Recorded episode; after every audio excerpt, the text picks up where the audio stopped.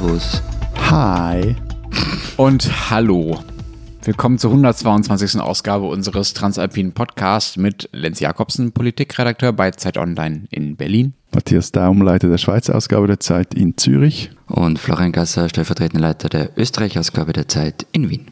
Unser erstes Thema die USA und unser Verhältnis zu ihnen in der Gegenwart. Und ich kann endlich mal über etwas reden, über was ich schon lange mal reden wollte, nämlich über meine Verwunderung darüber, wie schlecht die Deutschen noch über die USA denken. Gerade trotz all der Dinge, über die wir ja in der letzten Woche geredet haben, Marshallplan und andere, wo die USA wirklich viel für Deutschland getan haben, denken die Deutschen sehr schlecht über äh, die Amerikaner und äh, natürlich insbesondere über die Regierung, aber da wird eben oft auch nicht unterschieden. Aktuelles Beispiel, 61 Prozent der Europäer haben in einer neuen Umfrage gesagt, dass sie eine schlechte Meinung von der Regierung der USA haben, was an sich ja kein Problem ist und an sich auch nicht verwunderlich ist.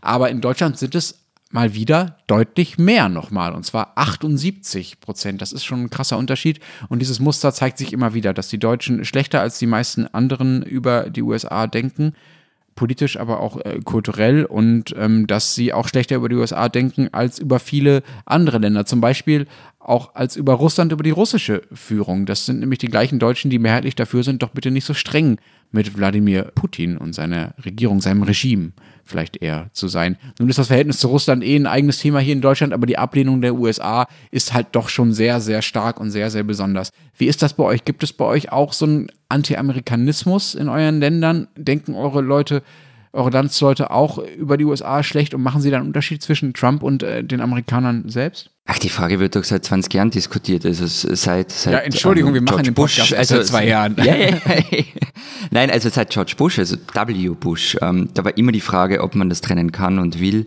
Also die Debatte ist nicht neu, sie ist halt jetzt noch virulenter, ähm, weil Trump halt gaga ist irgendwie. Ich habe dazu eine Umfrage von 2004 gefunden, da, da fanden gerade mal 13 Prozent die USA unter W. Bush Sample hier in der Schweiz. Also das äh, sind dann so ähnlich schlechte Umfragewerte wie in den USA. Aber ja, ich glaube, da gibt es einen Unterschied. Es wird dann schon unterschieden, sei es in Umfragen, aber vor allem auch in der persönlichen Haltung zu den USA und der amerikanischen Kultur etc. Unterscheiden sich denn da die politischen Lager bei euch? Sind eure Rechten, äh, die SVP, die FPÖ, sind das äh, Transatlantiker oder sind es eher USA-Hasser? Also es kommt ein wenig darauf an, wie weit du nach rechts gehst. Also Konservative, vor allem in der ÖVP, die, für die ist die Westbindung oder war die Westbindung immer ein ganz wichtiger Bestandteil der eigenen politischen Identität.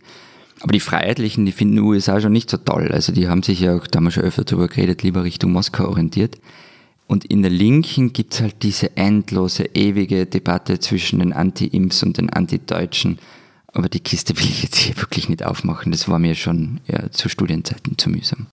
Eigentlich ist der Anti-Amerikanismus auch in der Schweiz eher ein Ding der Linken, auch weil halt nach dem Zweiten Weltkrieg die Schweizer zu den kältesten Kriegen gehörten. Wir haben ja schon mal darüber gesprochen, mit dem Fischenskandal, also in der Schweiz alles, was irgendwie nach links aussah oder nach links roch, äh, fischiert wurde, einerseits von der Bundespolizei, von kantonalen Polizeien, aber auch äh, von Privaten, wie zum Beispiel äh, dem FDP-Politiker Ernst Scherer. Und dahinter stand, also hinter auch dieser Bespitzelung stand auch eine durch und durch pro-amerikanische Haltung. Und äh, auch wenn die Bürgerlichen immerfort die Neutralität betonten, damals, also die Schweiz stand im Kalten Krieg immer unter dem Schutzschirm der NATO, das heißt am Schluss dann auch unter dem atomaren Schutzschild der Amerikaner. Aber seit den 1990ern hat sich das etwas gewandelt. Damals geriet die Schweiz nämlich zuerst wegen den nachrichtenlosen Vermögen von äh, jüdischen Flüchtlingen in äh, die Bretouille, später dann wegen dem Nazi-Gold und der Druck, der kam da vor allem aus den USA. Das wiederum verärgerte dann vor allem die bürgerliche Schweiz, weil die sich ihres Weltkriegsmythos beraubt sah. Also will heißen, die Schweiz hat den Krieg halt doch nicht allein deswegen schadlos überstanden, weil unsere Großväter bewaffnet an der Grenze standen und General Guison die Alpen mit Bunkern und Festungen durchbohren ließ, also wegen dem Redui. Und der bürgerliche Ärger über die USA, der wurde dann in den Nuller- und Zehner Jahren des 21. Jahrhunderts noch weiter geschürt weil die amerikanische Justiz im Endeffekt es war, die das Schweizer Bankgeheimnis zerschlagen hat. Noch mit Unterstützung von anderen Ländern und Organisationen. Und das wiederum brachte dann die Linke äh, in die Zwickmühle, weil äh, es halt den bösen kapitalistischen USA gelang, woran sie seit Jahrzehnten gescheitert sind, nämlich diese Schwarzgeldwirtschaft hierzulande zu beenden. Bei uns dient vielen dieser Anti-Amerikanismus auch gerade in der Linken, aber auch darüber hinaus äh, ja auch zu, zur Selbstaufwertung. Ich habe dazu ganz interessante äh, Aussagen von äh, Experten gefunden, die darüber auch Bücher geschrieben haben. Die argumentieren so, dass äh, viele Deutsche die USA deshalb so gerne als oberflächlich und laut und vulgär und kriegsgeil äh, verunglimpfen und beschreiben, weil sie dann selber im Kontrast natürlich so dichter- und denkermäßig äh, altdeutsch sehr, sehr tiefgründig und edel und natürlich auch äh, friedfertig wirken. Also da ist die USA quasi die Folie, die alle Übel der Moderne verkörpert, damit man selber in quasi romantischem äh, Selbstbild sich zum ursprünglichen irgendwie äh, tiefergründigen äh, deutschen Menschen äh, verklären kann. Aber bei der Linken äh, gehört, du hast es ja schon angesprochen, Matthias, zu diesem Anti-Amerikanismus hier oft auch eine ordentliche Portion Antikapitalismus. Ich vermute mal, äh, diese Kombination ist aber bei euch dann politisch zumindest weniger wirkmächtig. Oder wie wichtig ist der Antikapitalismus bei euch in dieser Verbindung? Ja, eben, wie gesagt, die Linke ist da etwas im Seich. Also die, die USA sind neben der EU und der OECD eigentlich die größten Veränderer des Schweizer Steuersystems, was SP-Grüne und Co. sehr gut in den Kram passt. Gleichzeitig sind dann... Weil sie es dann nicht selber machen müssen, meinst du? Ja, weil sie es gar nicht selber machen könnten, weil die, also das ist jetzt etwas äh, salopp formuliert, so, dass halt so richtig große Änderungen in der Schweiz, die kommen häufig von außen, gerade wenn es jetzt um diese ganze Steuerfrage, Geld, Finanzplatzfrage geht, da kriegst du intern nie eine, eine, eine Mehrheit und das passiert, dass viele dieser, zum Beispiel die ganze Weißgeldstrategie etc., das war pure äh, Machtpolitik von außen. Denn das hat den USA nicht mehr in den Kram gepasst und dann haben sie es eben zusammen mit EU, OECD halt auch durchgedrückt. Ob jetzt das okay ist oder sinnvoll, das äh, ist noch eine andere Frage, aber wie es funktioniert hat. Und innenpolitisch bringt die Linke da keine Mehrheit zustande. Gleichzeitig sind die, die erbittersten Trump, Trump, Trump-Gegner, Trump-Gegner, das wird bei euch... Äh, die, die, gehen die deutschen Vorfahren nicht aus dem Kopf, ne? Mm. Und aus der Pfalz. Aus der Pfalz und auch eben so diese, was du jetzt gesagt hast, so diese, ist es eine prinzipielle Amerika ist doof und äh, so Haltung, die drückt da auch immer wieder durch. Aber das Interessante bei uns ist halt auch wirklich, dass die Rechte auch äh, so hin und her gewiss, gerissen ist. Eben, das ist die Geschichte mit dem Finanzplatz, Steueroasen so. Vor allem, weil die USA die eigenen Steueroasen ja verschonen bis heute. Und gleichzeitig pflegen die, die Bürgerlichen in der Schweiz halt auch diesen Mythos der Sister Republics, von dem ich vor einer Woche erzählt habe. Also wie ähnlich sich die Schweiz und die USA seien und träumen auch seit Jahren, Jahrzehnten vom Freihandel mit den USA. Und dann gibt es noch so eine dritte Ebene im Verhältnis der Schweiz zu USA und das sind die diplomatischen guten Dienste. Und da zum Beispiel hat die Schweiz Achtung, geht das zurück. Also 1914 bis 18 hat sie Deutschland und teilweise auch Österreich-Ungarn in, in, den USA vertreten. Dann äh, wurde zum Beispiel das Kapitulationsangebot von Japan 1945 mit Hilfe der Schweizer Diplomatie ausgehandelt und bis 2015 vertrat die Schweiz die USA in Kuba und noch heute vertritt sie die Vereinigten Staaten im Iran. Was mich übrigens, um nochmal auf die erste Frage von Lenz zurückzukommen, wegen dem Anti-Amerikanismus, was, was ich das interessant gefunden habe, wenn man sich die Umfragen anschaut, wie, wie stark das tagespolitisch abhängig ist, ähm, wie da die Einstellung der Menschen ist. Also ich habe zum Beispiel eine recht große Umfrage aus 2015 gefunden, und da kam raus, dass 60 Prozent der Österreicher die US-Politik missbilligen. Notabene, das war unter Barack Obama, den irgendwie alle ganz cool fanden. Und damals war es so, dass in keinem anderen EU-Land die Ablehnung so hoch war. Selbst in Weißrussland waren es nur 7 Prozent mehr. Das ist schon krass, oder? Ich kenne jetzt hm. aus dieser Umfrage die deutschen Zahlen nicht, aber das ist, finde ich, wirklich bemerkenswert. Deutschland war damals interessanterweise ähm, auf, auf 47 Prozent Ablehnung nur. Also die waren relativ ja, weit unten. Also es schwankt ganz massiv immer. Die waren aber auch alle sehr verliebt in Barack Obama, muss man ja, dazu genau. sagen. Also das hat wahrscheinlich schon einen großen Effekt gehabt. Aber eben, das, das hängt halt auch mit dieser Zeit zusammen. Ähm, das war grad, da waren gerade die TTIP-Verhandlungen, ähm, die wahrscheinlich mitschuldig dran waren. Also Österreich war ja ganz, erinnert ihr euch, TTIP, ja. Freihandelsabkommen und so weiter.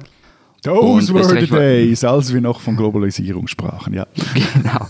Und Österreich war ja ganz vorne dabei, wenn es um die Ablehnung von diesem Freihandelsabkommen ähm, ging. Das, das war ihre Kampagne mit ganz merkwürdigen Koalitionen von Krone Zeitung bis zu den Grünen, die da aus allen Rohren dagegen geschossen haben. Und gleichzeitig war diese Debatte um Monsanto groß. Da gab es Demonstrationen gegen Monsanto, gegen das Unternehmen. Die wurden dann irgendwie recht rasch zu Anti-Amerika-Demos.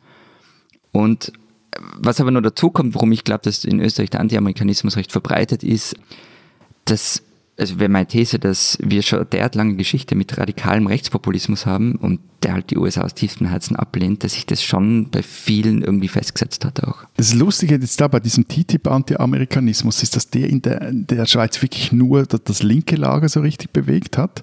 Und äh, also das Chlorbulle zum Beispiel, das ist jetzt hier keine oder war nie eine Angstchiffre. Das Chlorhuhn, oder? Nehme ich mal an. Genau. Pulli. Okay.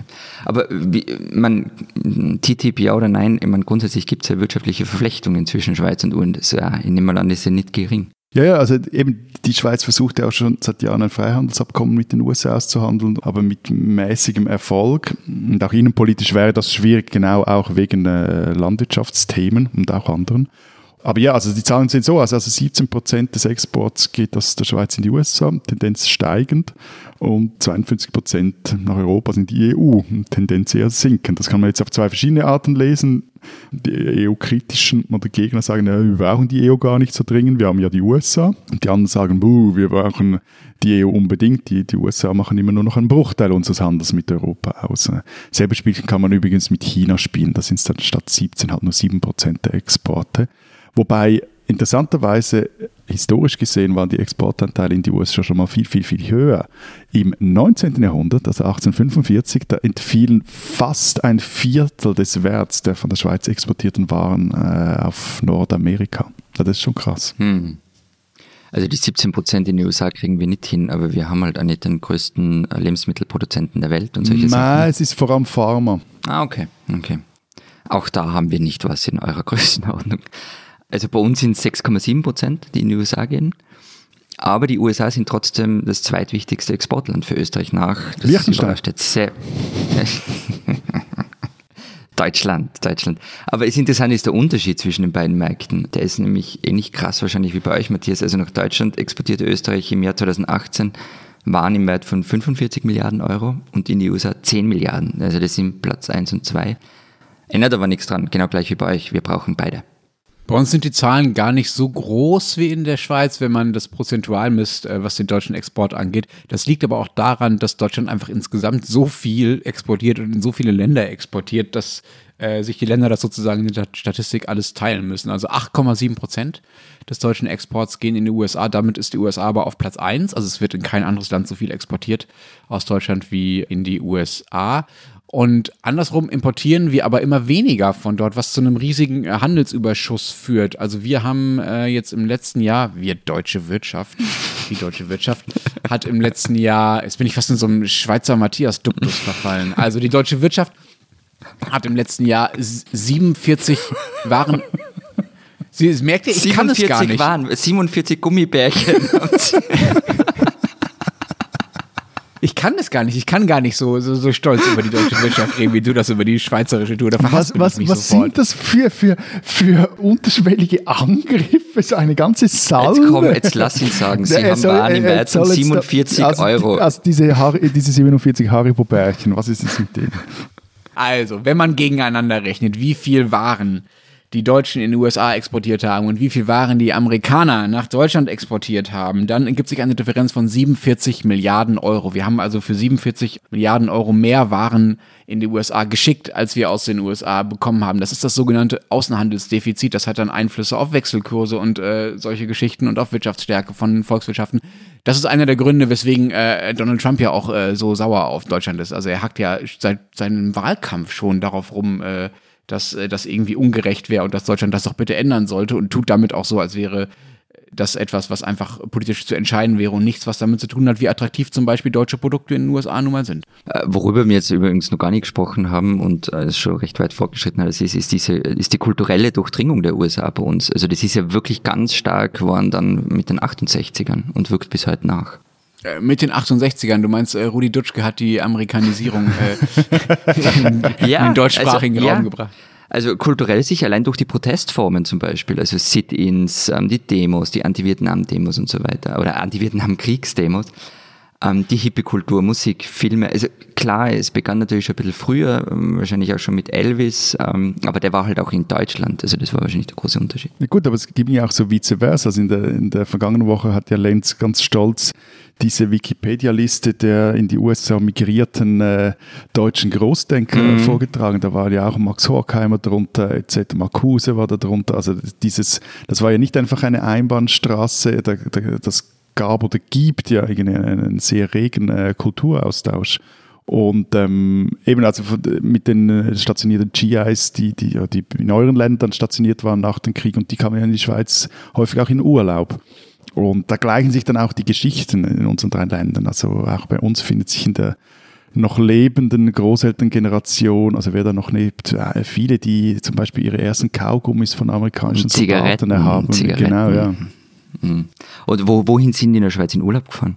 Also ich, glaube, ich etwa überall hin, also Interlaken, Luzern, also so die, die, die großen, aber teilweise auch in, also in diverse Destinationen. Und das, das erfolgte da, also da gab es einen, einen Deal zwischen den äh, amerikanischen Militärbehörden in Europa und der Schweiz, weil die Militärbehörden die Schweiz darum baten, dass äh, ihre Soldaten doch äh, nach dem Krieg in der Kriegs unversehrten Schweiz äh, Urlaub machen konnten, was wiederum die Schweizer Touristiker äh, auszunutzen wussten und da mit auch Werbung macht, also dass da auch davon profitiert und, dass, und dieses Bild dieses Landes, das eben nicht vom Krieg zerstört äh, wurde, in die USA transportiert wurde. Da gibt es eine schöne Broschüre oder Buch, das unter anderem vom Du, sagt ihr euch, sagt euch das was? Dieses Kulturmagazin, der, der Gründer des Dus Ja, ja, ja, ja. und dann auch Gottlieb Duttweiler, Gründer der Migro, die äh, mit äh, Werner Bischof, glaube ich, dem, dem großen Fotografen, die machten da so eine, eine Werbebroschüre äh, für US-amerikanische Armeetouristen eigentlich. Also okay, auf was ich eigentlich raus wollte, eben die kulturelle Durchdringung, Moment, wann die jetzt begonnen Moment, hat. Florian. Ja. Wenn der Matthias schon so äh, äh, Schnurren erzählt, dann möchte ich bitte auch noch eine erzählen. Sie ist auch wirklich schön, ich verspreche es euch. Es geht auch nicht um Fußball, aber es geht um, jederzeit, jederzeit, jederzeit. es geht um Basketball. Kennt ihr, kennt ihr die Geschichte von Holger Geschwindner? Holger Geschwindner ist der Trainer von Dirk Nowitzki. Und Holger Geschwindner, der ist jetzt so Ende 60, äh, Anfang 70, äh, hat in den 60er Jahren in Deutschland einen amerikanischen Soldaten kennengelernt, der hier stationiert war und der früher in den USA Basketball gespielt hat. Mit dem zusammen hat er dann angefangen, in Deutschland Basketball zu spielen, sich von ihm seine Basketballphilosophie abgeguckt, hat diese Basketballphilosophie dann wiederum Dirk Nowitzki beigebracht. Dirk Nowitzki ist dann wiederum nach Dallas gegangen und hat in Dallas eine Karriere hingelegt und es ist zu einem der erfolgreichsten Basketballer überhaupt in den USA geworden. Das finde ich ist ein super Beispiel dafür, wie so eine, eine kulturelle Durchdringung beiderseitig funktioniert. Genau, auf was ich raus wollte, war weder Basketball noch sonst was. Ich wollte eigentlich auf diese, auf die Soft Power raus. Also das, die, die große Stärke der USA, also eben die kulturelle Durchdringung und so weiter, ähm, wie sie ja der Politologe Joseph S. Nye mal beschrieben hat. Aber dieses Seminar, das halten wir, glaube ich, von anders ab. Aber, aber ne, ich muss trotzdem nochmals, aber jetzt wird es noch einmal Hard Power mäßig. Äh, Ne, ne, ne, Hard Power nicht, äh, aber ökonomisch zumindest eine großartige Geschichte loswerden, die, die eben nochmal zeigt, wie zwiespältig das Verhältnis der Schweiz zu den USA ist. Ich glaube, ich habe euch mal vom Hotz-Linder Agreement erzählt in irgendeiner Sendung. Das Ich war, sage jetzt einfach mal ja. das war 1951 und damals drängten die USA die Schweiz dazu, ihre Osthandelspolitik zu überdenken. Es ging darum, dass sie ab dann kein mehr sogenannte strategische Güter in die, die Staaten des äh, Pakts exportieren durften. Und eigentlich war damit die neutrale Schweiz endgültig ein Teil der Westmächte. Und der Mann, der dieses Agreement aus Schweizer Sicht oder auf der Schweizer Seite verhandelte, das war Jean Hotz, ein Bauernsohn aus Nennikon bei Uster, Zürcher Oberland. Äh, Der war Direktor der Handelsabteilung des äh, Volkswirtschaftsdepartements und prägte die schweizerische Außenpolitik in der Zeit, also in den 30er Jahre, 40er Jahre, also eben so Zweiter Weltkrieg und auch danach maßgeblich, was ihm auch sehr viel Ruhm und Ehre einbrachte. Jetzt klingt es aber doch wie ein Treppenwitz der Geschichte, dass dann ausgerechnet diesem Jean Hotz, also der ein Abkommen verhandelte und ihm sogar den Namen gab, mit dem die Schweiz de facto ihre Neutralität aufgab, dass dem bereits zehn Jahre vor seinem Tod ein Denkmal errichtet wurde. Also, mit, mit einem Denkmal für einen Lebenden ähm, kann ich auch aufwarten. Und zwar unser größter Exportschlag in die USA ist ja bekanntermaßen Arnold Schwarzenegger. Habt ihr eigentlich noch einen anderen Und- als der? Irgendeinen? Der ist so groß, der ist so groß. Und, ähm, und wir sind ja alle wahnsinnig stolz auf ihn. Und deshalb wurde in den 90ern ähm, das neu gebaute Fußballstadion in Graz nach ihm benannt. Das Arnold Schwarzenegger Stadion Graz-Liebenau. Lenz, du merkst was? Wenn es um Arnie geht, spricht er sogar über Fußball, der Florian. Okay, also dieses Stadion steht, es ist nach ihm benannt, alle sind glücklich, alle sind froh, alle sind stolz. Ähm, Doch dann ging halt Schwarzenegger in die Politik, wurde Gouverneur von Kalifornien und dort gibt es ja bekanntlich die Todesstrafe. 2005 hat er sich dann geweigert, das Gnadengesuch von Stanley Williams anzunehmen, Ähm, das ist ein Ganggründer, vierfacher Mörder, der im Gefängnis damit begonnen hat, Kinderbücher und Bücher gegen Rassismus, Gewalt und so weiter zu schreiben. Der war sogar mal für den Friedensnobelpreis nominiert.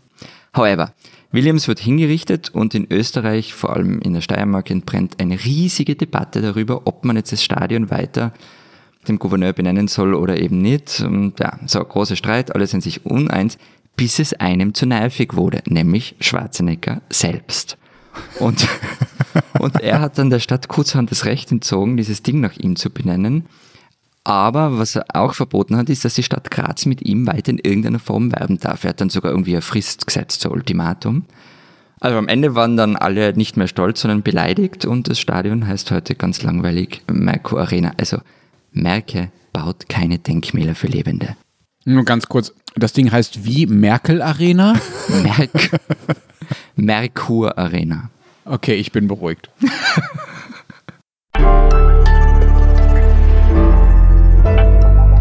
Diesen Österreicher sollten Sie kennen. Jaron Engelmeier ist ein durch und durch transalpiner Mann, geboren in Zürich, aufgewachsen in der Schweiz und ab 2008 Rabbiner bei der Synagogengemeinde in Köln, wo er auch versuchte, ein jüdisches Gymnasium zu gründen. Als das leider nicht klappte, weil nicht genug Geld zusammenkam, ging er mit seiner Familie nach Israel, damit seine Kinder dort auf eine jüdische Schule gehen können. Jetzt ist Engelmeier allerdings schon wieder weitergezogen und zwar nach Wien. Dort ist er seit kurzem der neue Oberrabbiner. Dass sein Schmäh ganz gut zu dieser Stadt passt, hat er in seinem Antrittsinterview bereits bewiesen. Die Tageszeitung Der Standard fragte ihn vergangene Woche, ein Thema, auf das man sie in Wien oft ansprechen wird, ist der wachsende Antisemitismus. Und was antwortet Engelmeier? Ja, ich bin grundsätzlich dagegen. Dazu bringt er eine geradezu erfrischende Zurückhaltung zu den Themen mit, zu denen viele andere sofort und gerne eine sehr laute Meinung haben. Gefragt, was denn schlimmer sei, der muslimische oder der rechte Antisemitismus, sagte Engelmeier, das ist eine spannende Frage, zu der ich mich aber nicht äußere, bevor ich es nicht vor Ort kennengelernt habe. Da haben sich vor Ort viele den Kopf zerbrochen und ich werde von hier aus nicht kompetente Aussagen treffen können. Jaron Engelmeier ist einer, den man kennen muss.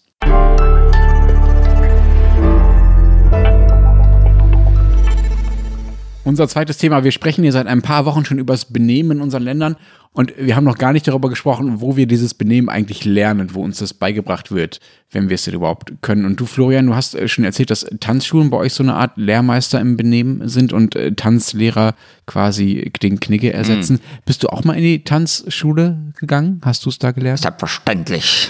Ähm, während der Schulzeit, zwei Semester lang. was ist das? Ein, ist jetzt das eine Tanzschule oder eine Militärakademie, wo man marschieren Ja, es lernt? ist, der Übergang ist fließend. Selbstverständlich. Ähm, ja, ja, während der Schulzeit, zwei Semester lang. Ich glaube, es waren zwei Semester, wenn ich mich recht erinnere. Äh, und was hast du da äh, gelernt? Äh, salutieren und äh, stramm stehen oder tanzen? Also ich war ja so mitteltalentiert. Ähm, und, also, ähm, was jetzt im Tanzen? Sowohl als auch. Und also ich habe halt diesen ganzen Standardschmus gelernt. Walzer, Fox, Cha-Cha-Cha, vereinfachte Form des Tango. Und, ja.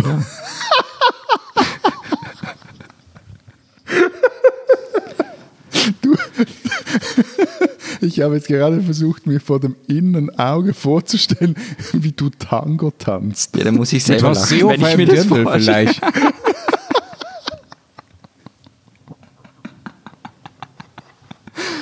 oh Gott. Ja. Aber äh, tanzt du zumindest äh, das, äh, was du noch Nein, kannst? Also äh, wirklich nicht. Also ich war wirklich total untalentiert. Ich habe das nicht gescheit können. Ich kann, kann wirklich einen Rhythmus halten. Ab und an zu Silvester tanzt man halt Walzer, weil um Mitternacht läuft immer der Donauwalzer im Radio. Aber das war es dann halt auch schon. Ich wollte eben gerade sagen, also an der Weihnachtsfeier in Hamburg der Zeit, da, da verweigerst du standhaft jeglichen Hüftschwung. Ja, also ich tanze gern mit dir mal Walzer dort, wenn du einen Dirndl anziehst. bin nicht. Aber wieso, wenn du das alles so schrecklich findest, Florian, und äh, das auch nicht mehr brauchst und so weiter, mm. wieso bist du denn dann überhaupt dahin gegangen in die Tanzschule? Genau, damals? also es gibt, es gibt eine ehrliche und eine ganz ehrliche Antwort drauf. Die ehrliche ist, also ich hatte irgendwie das Gefühl, dass es dazugehört. Also man lernt, also es ist irgendwie Teil von ich weiß nicht was. Und äh, wenn man dort hingeht, und das war ja der eigentliche Ausgangspunkt mit Knigge, also man lernt dort auch ähm, so bestimmte, was weiß ich, also es wird dann ähm, bestimmte Umgangsformen eingetrichtert. Das kann man jetzt gut oder schlecht finden, das sei mal dahingestellt. Also wie verhält man sich auf bestimmten Anlässen, wie spricht man Menschen auf diesen Anlässen an, bla bla bla. Also der oberste Tanzlehrer der Nation, Thomas Schäfer-Ellmeier, der schreibt ja auch so Benimmbücher. Also die sind einfach nach wie vor Institution. Und ich bin mir nicht mehr ganz sicher, aber ich glaube schon so Viertel oder Drittel meiner Schulklasse ging in die Tanzschule. Das ist jetzt die ganz ehrliche Antwort. Das war jetzt also Naja, die, die, drei- ich bin vernünftig 360. und will ein anständiges Mitglied der- oder ein ehrenwertes Mitglied der Gesellschaft Genau, werden. also das ist eine ehrliche Antwort, das war schon auch ein, auch ein Punkt. Die ganz ehrliche ist, wir waren drei 16-Jährige, natürlich sind wir dahin, um Mädchen kennenzulernen. und? Na, die waren alle, also die, die waren wirklich eins bei der Sache, ähm, wollten tanzen lernen ähm, und zwar richtig, also und ähm, die, es gab dann auch so Turniertänze und solche Sachen, an denen ich natürlich nicht teilgenommen habe. Ähm, aber sie waren null an uns interessiert. Zumindest nicht an uns drei, die wir darf ich mal eine Zwischenfrage stellen? Ich- natürlich. Also ich- zumindest habe noch viele Fragen an dich, äh, Florian, diesbezüglich. ich glaube, Lenz, aber Lenz, also in, so in normalen Ländern wie unseren, da lernt man einfach ja den, den gesellschaftlichen Comment irgendwie zu Hause. Also da muss man jetzt nicht in eine Schule gehen und Benimmbücher lesen. Oder, Was du hast, du hast äh, Walzerstunden daheim Nein, das braucht man ja auch nicht im Leben. Aber ich meine Ach so, irgendwie, ja, wo okay. gehört die Gabel hin? Äh, Schmatzt man am Na, die Gabel, das lernt man jetzt nicht in der Tanzschule. Also ich habe am, ich habe Walzer tanzen gelernt am äh, Morgen meines Abi-Balls, weil ich dachte, da bräuchte ich das vielleicht und habe mir das von einer guten Freundin zeigen, zeigen lassen. Ich habe es nie benutzt, beim Abi-Ball nicht und seitdem auch nie wieder und äh, wo die Traurig, Gabel traurig. hingehört und so. Das hat auch ein bisschen gedauert, bis ich es gelernt habe. Ich glaube, das ist, äh, geben so die Familien irgendwie normalerweise bei uns weiter. Aber ich bin auch noch lange nicht über dieses Tanzschulthema hinweg, ehrlich gesagt. Florian, bei uns gab es auch, also in Dortmund gibt es auch Tanzschulen, auch wenn wir da weniger Mhm. Tradition vielleicht haben als ihr. Ich war da aber nicht. Da waren auch nicht, nicht ein Drittel wie bei dir. Das waren, Mhm. glaube ich, deutlich weniger. Und wenn es bei euch noch so wichtig ist, Florian, wie ist das denn heute? Ich will dir nicht zu nahe treten, aber bei dir ist es jetzt auch schon ein paar Jahre her, dass du 16 Jahre alt warst. Gehen denn äh, die jetzigen Jugendlichen auch noch in Tanzschulen? Wie ist das heute? Wie viele Österreicher treiben sich da noch rum? Na, also, es, also wie viel, ich habe keine Statistik gefunden mit Zahlen. Ähm, vielleicht gibt es eine erwähnt, weil ich habe sie nicht ergoogeln können. Es sind aber sicher nicht mehr so viele wie früher und es hängt auch von der sozialen Schicht ab. Also es gibt so eine Sinus-Milieu-Studie zu Tanzschulbesuchen, gibt es wahrscheinlich auch nur für Österreich. Und da kommt halt raus, dass ähm, in, bei den, in, den, in den Schichten der liberal-intellektuellen und den konservativ etablierten Milieus zum Beispiel mehr als die Hälfte in Tanzschulen besuchen. Bei den Hedonisten wiederum ist es nicht einmal ein Drittel. Und habt ihr dann, also für diejenigen, die es noch machen, habt ihr dann alle so kleine Opernbälle, so Wiener Opernball-mäßig in euren Dörfern und äh, Städten? Gibt es dann so Mini-Auflagen davon? Mini-Auflagen von Opernball klingt gut und trifft es gar nicht immer so schlecht. Also ja, Bälle gehören dazu, absolut. Also vor allem Schulbälle, wenn du jünger bist. Also es gab Jahre, da war ich auf zehn Bällen im Frühjahr. Also das waren Hoch, eben alles die was? Ja, schon. Was? Also man ist einfach auf fast jeden Ball gegangen von jeder Schule, wenn sie nicht gerade gleichzeitig waren. Ach, man ist nicht nur auf den eigenen Schulball gegangen, sondern auf den, auf den Schulball von den anderen? Natürlich, klar. Aber das war dann, Entschuldigung, nein, nein, nein, das war dann so Ballball oder das war einfach eine Party, die man als Ball bezeichnet hat? Nein, nein, das war so Ball-Ball. Also mit allem. Also di, di, di, di, dim, dim, dim, so. Und- ja, also, ja, im Großen und Ganzen ja. Aber warum bist du dahin? Ja, Du hast das- uns doch gerade erzählt, dass du äh, das gar nicht so gerne gemacht hast und so weiter und nicht tanzen kannst oder nicht willst. Ja, ey, und? Man kann ja trotzdem hingehen. Da gibt's ja Bar, sind nette Leute. Man zieht sich fesch an. Ist doch schön. Oh, Du siehst uns sprachlos, Florian. ja, wirklich. Aber das finde ich wirklich interessant, weil das war einfach, also äh, in meiner Zeit, das war völlig normal, dass man auf diese Bälle geht. Also das war Teil unseres, unserer Freizeitgestaltung. Aber das heißt, ha- hattest du dann auch mehrere Anzüge, also so, so verschiedene Auftritte für die verschiedenen Bälle? Oder? Nein, ich habe, ich also äh, hat's gegeben, Leute, die da wirklich so sich ähm, immer anders in Schale geworfen haben. Ich hatte genau einen. Aber also zu den Bällen dann, wenn man älter wird, also wenn man nicht mehr auf Schulbälle geht, ähm, die sind schon nach wie vor wichtig. Also vor allem in Wien, den Opernball kennt ihr ja. Aber es gibt nur unzählige weitere. Also jede Universität hat einen Ball äh, und, und was weiß ich was alles. Also allein in Wien sollen es 450 Bälle sein, die jedes Jahr stattfinden. Und es geht bis hin zu einem tatsächlich sehr wichtigen Ball, aber wenn er nicht so klingt, den Kaffeesiederball. Also der Ball, der vom Club der Wiener Kaffeehausbesitzer veranstaltet wird, bis hin, und über den haben wir ja schon öfter geredet, zum Burschenschafterball. Aber über eine Zwischenfrage, Florian. Ja. Woran liegt denn das? Tanzt ihr einfach so unglaublich gerne oder hilft es, seid ihr so steif, dass ihr einfach irgendwelche formalen Regeln braucht, wenn ihr euch trefft und dann nennt ihr es halt Ball? Oder also, was ist, was ist der Grund für diesen österreichischen Spleen mit den Bällen? Also ich würde es jetzt deiner Analyse überlassen. Ich habe die ganz gut Meine, gefunden. meine Unterstellung. Okay. ja. Aber sagt, wenn wir jetzt schon dabei sind, also nachher kann ich ja wirklich alles offenlegen. Habe ich schon mal erzählt, die Geschichte, wie ich Eröffnung getanzt habe bei einem Ball. Nein, aber Gibt es ein Video? Ja. Also, es war der Maturaball meiner Schule. Es war nicht mein eigener äh, Maturaball, sondern ein Jahr früher. Und wir haben uns da irgendwie bereit erklärt, Eröffnung zu tanzen, ich und ein Kumpel.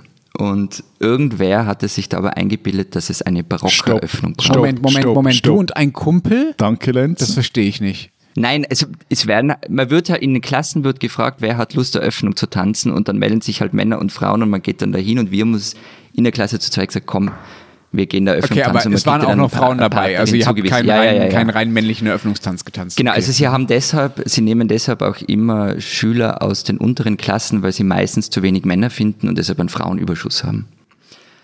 Okay, also wir sind da also in Rokoko-Kostümen mit ähm, Rüschen, allem drum und dran und echt grenzwertigen Farbkombinationen aufmarschiert und haben zu Mozart getanzt. Und allein die Proben, also das, ich, ich kann mich nicht mehr erinnern, ich glaube, das waren zwei Wochen lang Proben dafür. Ähm, das war echt aufwendig und zeitintensiv. Und nach der Öffnung haben wir Ehrenwalzer tanzen müssen mit den Ehrengästen und ich bin da also im Dreivierteltakt mit der Frau des damaligen Innsbrucker Vizebürgermeisters übers Parkett geflogen und habe sie irgendwann gefragt, ob sie auch Linkswalzer tanzen kann. Und sie so, ja, ja, klar. Ähm, konnte sie nicht. Und es war dann echt knapp vor einem grausligen Unfall vor den Augen aller. Mit Rokoko-Kostüm. Also äh, wir wollen weiterhin äh, Fotos äh, davon haben und werden sie dann nachliefern. Es war glücklicherweise vor Handykameras, ähm, aber auch vor Digitalkameras. Äh, aber äh, Linkswalzer, was ist ein Linkswalzer? Ist es jetzt eine gestellte Frage oder warst du das wirklich nicht? Nein, also ich gehe mal, es geht links rum oder rechts rum. Ja, aber, genau. was ist, aber was ist daran so unfallträchtig und wieso ist das komplizierter? Naja, weil du halt die, die Schrittkombination genau spiegelverkehrt machen musst. Und jetzt sollte man schon zwei, dreimal üben, bevor man es dann macht. Also ich sehe schon kommen, wir, wir nehmen noch einen Walzerkurs beim Herrn Gasser irgendwann. Aber von diesem Rokoko-Auftritt will ich bitte noch Also Bilder es war, haben. Da, das wollte ich gerade sagen. Also ich will Bilder äh, und, und äh, also es ist ein Aufruf an unsere Innsbrucker Hörerinnen und Hörer, wenn Sie 1998 am Maturaball der Schule von Kollege Gasser waren und Bilder oder Borg Straße.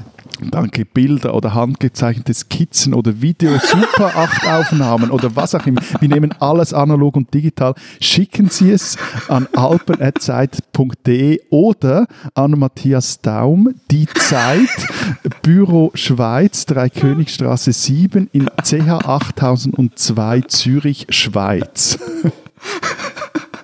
Wir garantieren auch, dass Sie die Originale wieder unversehrt zurückerhalten. Können wir zum Schluss äh, noch, noch einmal zurückkommen zu der Ursprungsfrage, die wir hatten, äh, wo wir eigentlich äh, Manieren lernen. Ich wüsste nämlich, wie du ja schon gesagt hast, Matthias, gar nicht mehr, wo das heute so wäre. Und vielleicht ist das ja auch ähm, der Unterschied zu Österreich, wo es das ja offenbar mit den Tanzschulen noch so eine Art Institution für gibt. Weil früher gab es hier schon sowas, ne? bei euch wahrscheinlich auch höhere Mädchenschulen und andere Einrichtungen, die äh, einem das äh, beigebracht haben. Also die Mädchen vor allem, aber es gab ja auch äh, Internate für Jungs, die äh, eine ähnliche Funktion hatten oder Privatlehrer und die Bälle, die dann die Initiation in die Gesellschaft waren. Und mittlerweile ist das ja alles weg, zumindest in Deutschland, und ist auf eine gewisse Art einfach privatisiert worden. Das soll heißen, die Familien müssen das halt machen und müssen einem beibringen, wo die Gabeln hingehören.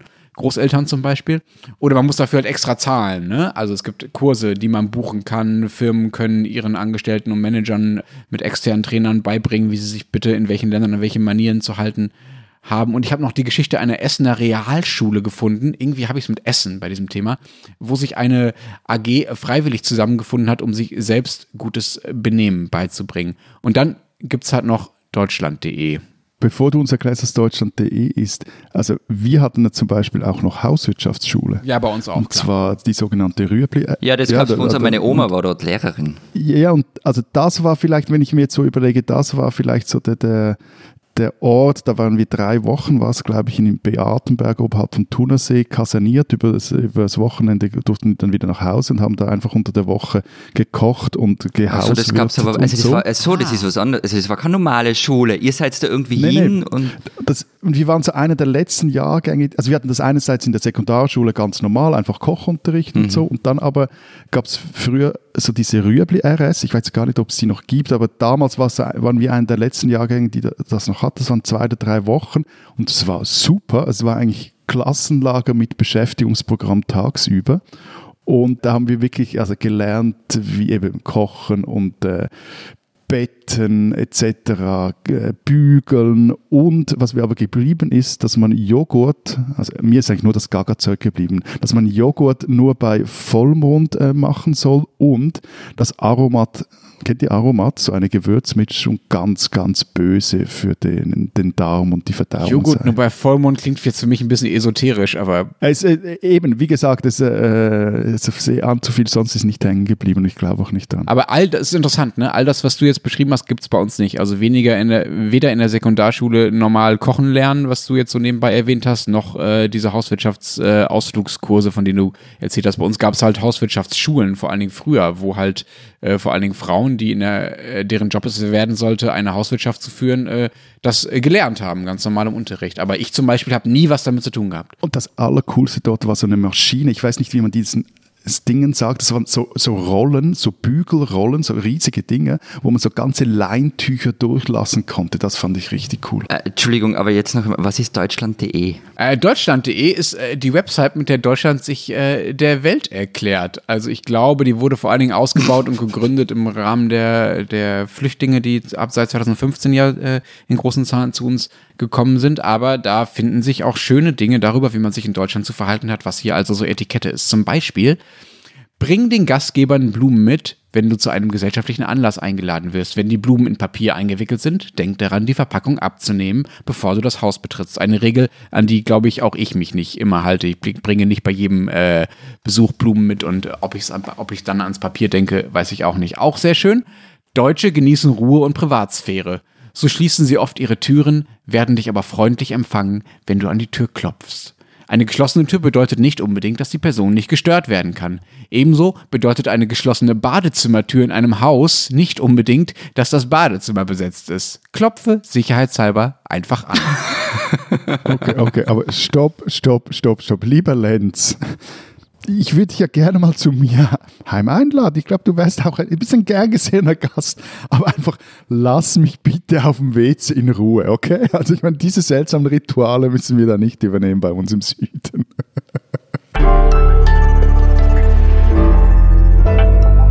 Die spinnen, die Deutschen. Lance? Ja. Ich würde wahnsinnig gern über eure 1,3 Millionen Irren reden.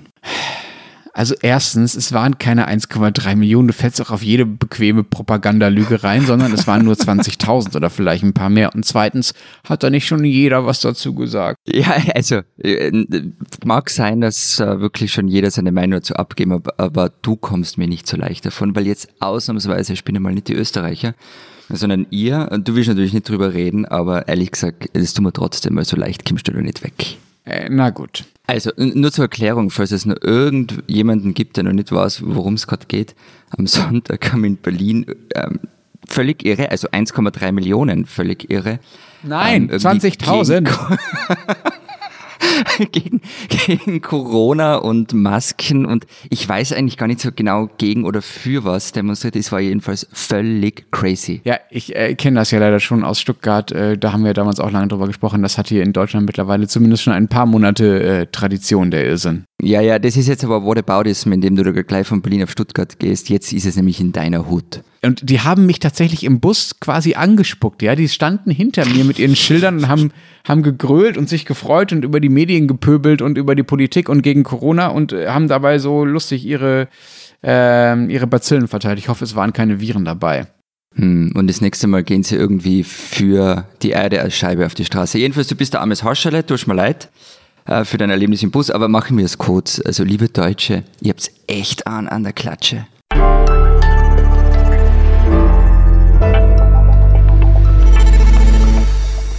Das war's diese Woche bei unserem äh, Transalpinen Podcast. Wenn Sie wissen wollen, was in der Schweiz und in Österreich so los ist, lesen Sie die gedruckte oder digitale Ausgabe der Zeit Schweiz und Zeit Österreich, in dem diese Woche was vorbereitet wurde, lieber Florian? Bei uns steht diese Woche ein Porträt über Peter Pichler, einem Kulturhistoriker in Graz, der sich mit Heavy Metal Kultur beschäftigt, ähm, sozusagen als Alternativprogramm äh, für das Wacken Open Air, das dieses Jahr ja leider nur naja, nicht so stattfinden kann wie sonst.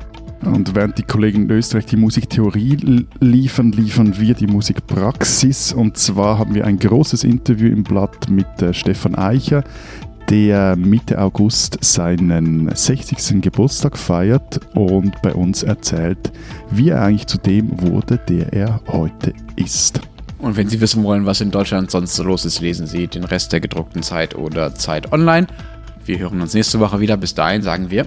Vielen Dank. Adieu. Bye, bye.